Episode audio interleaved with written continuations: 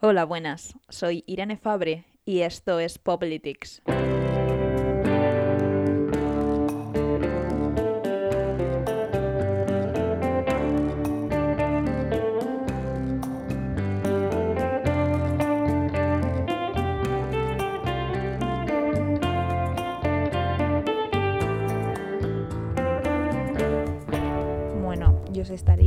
Preguntando qué es este intento de podcast que yo eh, estoy llevando a cabo. Pues bueno, eh, para responderlo me permitiréis ponerme un poquito pedante. Bueno, pop viene del latín de populus, que significa gente, y politics viene de políticos, del griego, que quiere decir del Estado. Y es que eh, tradicionalmente nos han hecho creer que la política es esa ciencia del Estado, de esa élite, pero verdaderamente la política está presente en la forma en la que vistes, en la forma en la que hablas, en la música que escuchas, en las películas que ves, en todo. Eh, todo es política. Y esto es lo que yo me propongo demostrar. ¿Cómo? Pues a través del análisis, pues eso, de los elementos más pop, de las cosas más pop, de las series más vistas, de los eventos así como más famosos, eh, las películas más taquilleras, pues todo lo que se pueda. Eh, quiero demostrar que la política no pertenece a esa élite rancia que nos han hecho creer, sino que verdaderamente la política lo es todo. Bueno, y para empezar con esta misión, eh, vamos a empezar analizando eh, la serie de Los Bridgertons, que para quien no lo sepa es la segunda mm, serie más vista de la historia de Netflix y que además nos trae eh, su segunda temporada ahora en nada, el 25 de marzo. Vale, eh, primer disclaimer de este podcast. Eh, en este podcast caen spoilers, porque yo analizar las series, las pelis tal, sin hacer spoilers, pues me parece imposible. Así que bueno, yo lo advierto y ya vosotros con esa información os la gestionáis. Bueno, y ahora ya sí, eh, disclaimer finalizado. Eh, para quien no la haya visto, hago así un resumen rápido para los olvidadizos. Eh, esta serie, Los Bridgertons, está basada en una serie de novelas con el mismo título de la autora Julia Quinn y se sitúan en la Inglaterra del siglo XIX, en la época de la Regencia. Y nos cuenta pues la, historia de la familia Bridgerton en la temporada en la que las mujeres se presentaban en sociedad. Que esto es básicamente pues cuando buscaban marido. Concretamente nos cuenta la historia de la hija mayor de esta familia que se llama Daphne y su historia de amor con Simon, con el duque de Hastings, el protagonista. Y bueno, pues nos cuentan todo el proceso, pues eso, de cómo se conocen, un noviado ahí accidentado que tienen, la boda, problemas matrimoniales. Bueno, nos cuentan de todo. Y yo supongo que os estaréis preguntando por qué analizo los Bridgertons, por qué los Bridgertons y no otra serie. Pues porque me parece una serie con muchísima amiga. Y para empezar, porque eh, porque una de las razones más importantes para su análisis es porque eh, se propone la renovación del género de época. ¿Qué, ¿Qué es esto? Pues bueno, películas como La Feria de las Vanidades, Sentido y Sensibilidad, La Edad de la Inocencia, Orgullo y Prejuicio que además con Orgullo y Prejuicio es muy curioso porque es eh, una obra con la que se, se, establecen paralelismos de manera constante. Eh, para empezar porque la serie se ambienta eh, de manera para nada casual en el 1813, que es la fecha en la que se publicó esta novela. Vale, yo creo que más o menos ya todos tenéis una idea de lo que es el género de época, pero así concretamente, ¿qué es? Pues, ¿de qué va? El género de época básicamente trata de gente con perras, eh, especialmente mujeres, así sueltos por la campiña inglesa. A veces no son ingleses, a veces son americanos. Mujercitas son americanas, pero bueno, en general son ingleses. ¿Y qué hacen? Pues cosas del siglo XIX. ¿Qué, qué son las cosas del siglo XIX? Pues echarse marido, bueno, primero echarse novio y luego ya echarse marido así con unas perrillas porque con unos ahorrillos, porque una no está para perder el tiempo, una tiene que rentabilizar lo que tiene, como aquí eh, nos explica el personaje de Amy en la película Mujercitas. Siempre he sabido que me casaría con alguien rico, ¿por qué voy a avergonzarme de No eso? tienes por qué avergonzarte, siempre que lo ames. Bueno, pienso que tenemos cierto poder sobre la persona que amamos, no es algo que pasa de repente. Creo que los poetas no estarían muy de acuerdo. Pues yo no soy un poeta. Solo soy una mujer. Y como mujer no tengo forma de ganar dinero por mi cuenta. No lo suficiente para ganarme la vida o para mantener a mi familia. Y si tuviera dinero, que no lo tengo, ese dinero pertenecería a mi marido en el momento en que nos casáramos. Y si tuviéramos hijos, serían suyos, no míos. Serían de su propiedad, así que no te sientes ahí a decirme que el matrimonio no es una proposición económica porque lo es. Tal vez no para ti, pero sin duda lo es para mí. Eh, esta adaptación de Greta Gerwig, de este clásico de la literatura, eh, me parece tremenda. Eh, esta escena tremenda y tremenda actriz, la Florence Pugh, que interpreta a Amy. Pero bueno, em, ¿qué le pasa a este género de época que estamos nombrando? Pues eso, que lleva una temporada súper en boga. Pues eso, con el estreno de Mujercitas que os acabo de poner la, la escena, el estreno de Emma. Y claro, todo esto pues lo ven los directivos de Netflix, que son señoras mm, superpuestas y lo ven y dicen, pues mira, ahí voy yo. Pero claro, aquí tenemos unos cuantos problemas. Porque el género de época es un género de cine, de cine, repito, porque prácticamente no se ha adaptado al formato de serie y que además eh, casi siempre viene eh, respaldado, secundado por una novela clásica en la que basarse. Entonces, claro, esto lo ven los señoros estos de Netflix y dicen, vale, aquí tenemos unos problemas. Porque primero, no nos quedan así novelas resultonas que adaptar del siglo XIX. Y segundo, es que el formato serie es más rentabilizable. Entonces hay que inventarse algo. Y si nos ponemos a inventar, pues ya lo inventamos todo y renovamos el género entero para hacerlo más cercano al siglo XXI. ¿Y esto cómo lo hacen? Pues lo primero que hacen, así ellos que son muy avispados, eh, es tirar de los elementos que ya tenía el género que nos puede servir.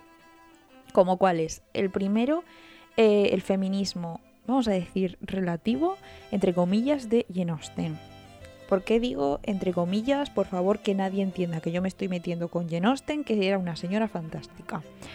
Pues yo digo lo de entre comillas porque la relación de Jane Austen con el feminismo es un terreno pantanoso.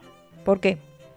Tradicionalmente la crítica la tacha de conservadora, porque claro, al fin y al cabo eh, sus novelas siempre tratan de lo mismo, que es del amor, y además eh, no os imaginéis este eh, ideal del amor más del romanticismo, pues como Cumbres Borrascosas o Ana Karenina o tal, que ya es un amor más transgresor, más rompedor, eh, para nada.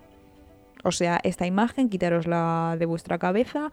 A Jane Austen esto no le gusta. A Jane Austen eh, lo que le gusta es un marido apañado, una buena casa, pero allá ni amantes, ni flores, ni poema, ni chuminadas. Eh, tú a mí, dame una proposición formal de matrimonio y no te acerques que va sudado. Pero claro, eh, de manera posterior ya llegan las feministas, llega la crítica feminista y se dan cuenta de que el simple hecho de que una mujer viviese de manera autónoma de lo que escribía en el siglo XIX ya de por sí pues, es un concepto revolucionario. Pero es que además dentro de la literatura de Jane Austen se puede, eh, se puede advertir el pensamiento de Mary Wollstonecraft, que es una señora importantísima que por favor os pido que os acordéis de su nombre, Mary Wollstonecraft. ¿Por qué? Porque es una de las primeras autoras feministas de renombre de la historia que además nos dio una de las grandes obras de la, literatura, de la literatura feminista, que son las Vindicaciones de los Derechos de la Mujer, y porque bueno, esto es un poco marujeo. A mí es que a mí esto es lo que me gusta, pero bueno, a lo mejor está exactamente igual, pero yo lo suelto. Que eh, esta señora fantástica fue la madre de, eh, de Mary Shelley, que es la escritora de Frankenstein. Bueno, el, discurso de Wollstonecraft se centra principalmente en el papel de la educación como, eh, como un mecanismo, ¿vale? Para la creación de un mundo más igualitario que esto es un rasgo que se puede apreciar en, personajes de Jane Austen, como podía ser Elizabeth Bennet en Orgullo y Prejuicio o Elinor Dashwood en Sentido y Sensibilidad. Y esto es muy apreciable en la serie, en los Bridgertons, a través, a través del, del personaje de Lois, que es la hermana pequeña de Daphne que ella, su discurso y lo que repite hasta la estación en la serie es que ella para qué quiere un novio. ¿Para qué quiero un marido? Se me va a quedar viejo, chocho feo, en cuatro días, yo eso no lo quiero para nada. A mí dame un título universitario que por ahí no pasan los años. Así que Daphne está enamorada. ¿Se cree que es un gran logro? ¿Qué es lo que ha logrado?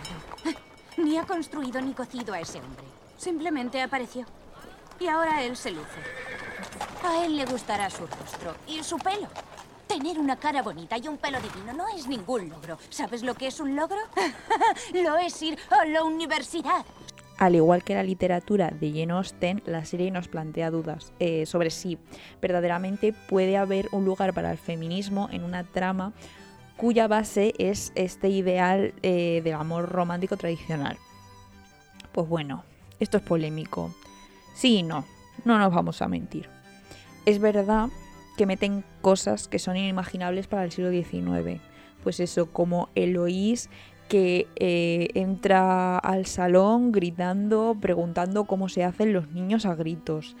Eh, el personaje de Marina Thompson que se niega a casarse con un viejo chochísimo asqueroso que le ponen ahí cubierto de dinero eh, porque dice que ella por, nada del mundo se casa. Pero claro, esto lo contraponen pues, con cosas que huelen a cerrado, así rancias. Eh, pues eso, principalmente este ideal del amor romántico del que hablábamos y que además se muestra especialmente tóxico en esta trama. Esto ya lo explicaré porque esto tiene tela. Porque a ver, tampoco nos vamos a engañar, ¿sabes? Eh, los Bridgertons no son una asamblea del 8M. Pero a ver, tampoco tampoco seamos fatalistas, ¿sabes? Porque hay cosas que las hacen muy bien. Y una de mis cosas favoritas de esta serie es que eh, de manera de manera repetida se, muestran cómo les ciñen estos corsés horribles que les ponían debajo de la ropa, eh, que es una imagen súper, súper, súper repetida en la historia del cine, que se ha repetido hasta la saciedad. Probablemente la más famosa, la de la que el viento se llevó, cuando Escarlata O'Hara le pide a Mami que le, que le apriete más el corsé y que es una cosa que a mí me da mucha rabia porque siempre se había mostrado como un chiste, como una parodia, como mira esa petarda, ha comido 80 bollicaos, no le cabe ahora este vestido fantástico que tiene carísimo. Pero es que la realidad del corsé iba mucho más allá del engordar, de la incomodidad y de todo lo que quieras decir.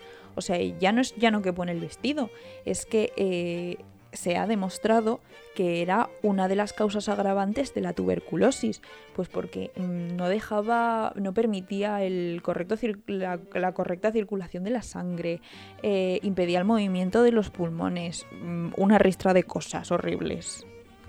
Y entonces vienen los Bridgertons y te plantan en mitad de la serie un plano súper sutil que yo creo que se le ha tenido que pasar a todo el mundo, a mí no porque soy muy friki, pero un, plano súper corto, súper sutil de segundos en, en, la que de repente se muestra la imagen de la espalda de Daphne entera magullada y herida por la estructura del corsé. Y me parece un plano, bueno, primero mm, precioso, no precioso porque es horrible esta realidad, pero que me llena de orgullo como, feminista y además es un plano súper simbólico porque es de las pocas veces que he visto una crítica tan bestia al tema del corsé en la televisión que por primera vez no se muestra como un chiste, se muestra como una realidad, se muestra como el dolor que implicaba. Además, no en una serie cualquiera, en una serie con una difusión a nivel tan global como son los Bridgertons. Vale, pues ya me he cansado de echarles flores. Me ha aburrido, ya. Cambiamos de tercio. Porque mm, que yo haya dicho cosas buenas de los Bridgertons no significa que esta serie sea maravillosa y perfecta. Porque si de lo que sí se quiere hablar es de la creación de una conciencia feminista colectiva, los Bridgertons a veces fallan y muchísimo. Eh, una polémica muy grande en torno a esta serie, concretamente eh, hacia una escena eh, del sexto episodio. Vale, os pongo en contexto para que lo comprendáis. Daphne, pues eso, una chiquita del siglo XIX, pues yo me imagino que la clase de educación sexual mm, se la saltó. A ella no le, no le llegó la información. Entonces, claro, se casa con Simon, con el duque de Hastings, diciéndole este que él no puede tener hijos. Le dice que no puede. Recalco, no, no que no quiera, le dice que no puede. Y esto ya se lo advierte antes de casarse, porque él sabe que eh, el ser madre es algo a lo que ella aspira muchísimo y es uno de sus grandes sueños. ¿Qué pasa? Que este señor no tiene ningún impedimento físico. Lo que a él de verdad le pasa es que no quiere tener hijos porque, eh, bueno, esto es a modo de venganza a su padre, que su padre lo que más quería era pues eso, su título y su ducado, y entonces... Eh, él odia a su padre y le dice, pues mira, como me quieres más a tu título que a mí, pues ahora no tengo hijos y acabo con tu título y hasta luego. Vale, entonces ya pues se casan. Y pues mira, eh, hay unas 400 escenas de sexo en esa parte de la serie. Pues chico, porque están recién casados y tienen muchísima energía. Y este señor, ¿qué hace? Pues mm, hace más marchas atrás que un tráiler de 12 toneladas. Pero ella, pues, está feliz, está contenta. Porque claro, esa clase de educación sexual ella se la saltó. Ella no tiene ni idea. Y ya un día se pone a marujear, hace su research y se da cuenta que así no va la cosa. ¿Qué hace? ¿Qué hace esta chiquita que se siente mal y traicionada? Eh, ¿Hablarlo como una persona normal con su señor marido? No. Lo engancha en mitad de una escena y él no puede hacer la marcha atrás. Dafne. Dafne. Dafne. ¿Qué, qué, qué, qué has, qué has hecho? Esperaba que no fuera cierto. Esperaba estar equivocada, pero está claro que no. ¿Cómo has podido? ¿Cómo he podido? ¿Cómo he podido? Me has mentido. No lo he hecho. Confiaba en ti. Confiaba en ti más que nadie en el mundo y tú te aprovechaste, aprovechaste la oportunidad y ahora yo he hecho lo mismo. Te dije que no podía darte hijos. No poder y no querer son dos cosas muy diferentes. Escogiste esto por ti mismo. Escogiste mentir. No te mentí. Te creí preparada. Creía que sabías cómo se engendra un hijo. Me has robado mi futuro.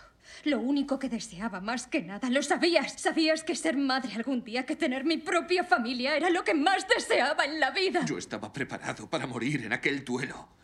Antes que casarme contigo y robar tu sueño, habría muerto por ti. Tú insististe en esta unión. Tú me dijiste que te bastaba. Eso fue antes de conocerte.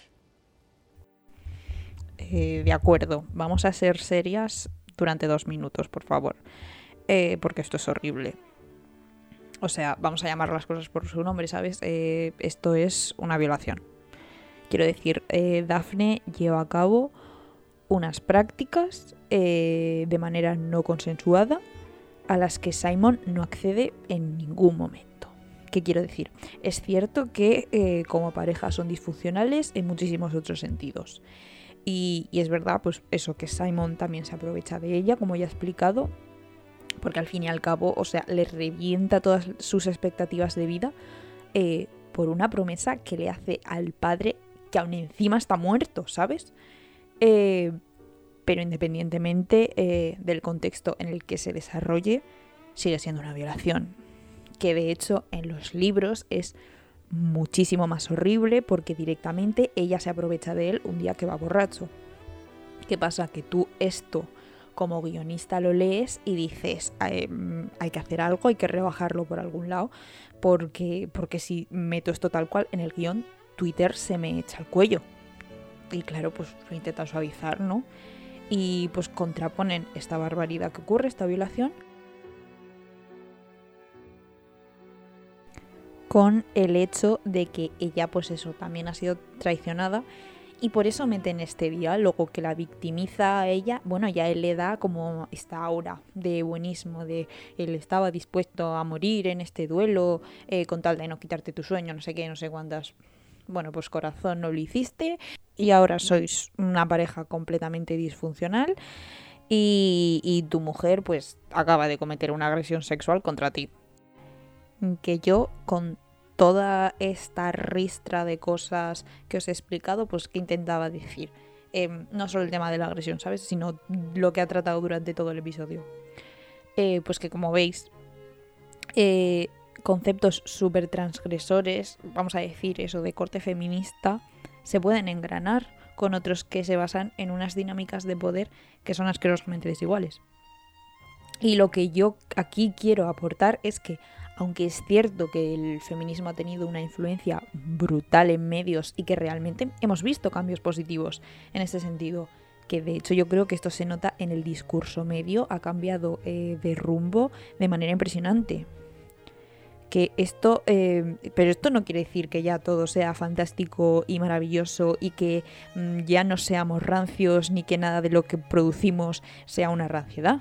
Porque quiero decir, incluso en series que aparentemente, como esta, que se esfuerzan eh, por incluir, pues eso, elementos feministas, como, como lo que he contado de los argumentos de Mary Wollstonecraft, eh, o la crítica a los corsés, te encuentras con esto que a mí me gustaría decir que es una cagada, pero es que no lo es. O sea, es intentar blanquear y justificar una agresión sexual. Conclusión de todo esto. ¿Esta serie es feminista? Pues bueno, lo intenta. A veces lo consigue y otras veces se mete unos patinazos terribles y que para mí como señora feminista pues son especialmente dolorosos, la verdad.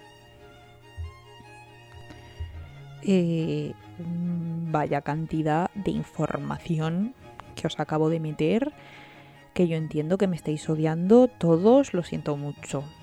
Así que eso, para que no os arda el cerebro en llamas. Mm, lo dejo aquí por hoy. Todavía me quedan, todavía me quedan muchas cosas de las que hablar de esta serie y lo mejor de todo, muchísimas polémicas que contar. Así que mm, lo mismo, volvemos con ella. ¿O no? No lo sé. Bueno, es mi podcast. Va a hacer lo que quiera. Y ya yo me aclaro conmigo misma y ya os comento cuando sepa algo, ¿vale? Soy Irene Fabre y esto es Poplitics.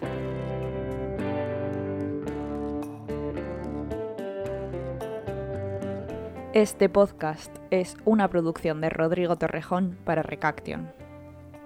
Muchísimas gracias por escucharnos y hasta la semana que viene.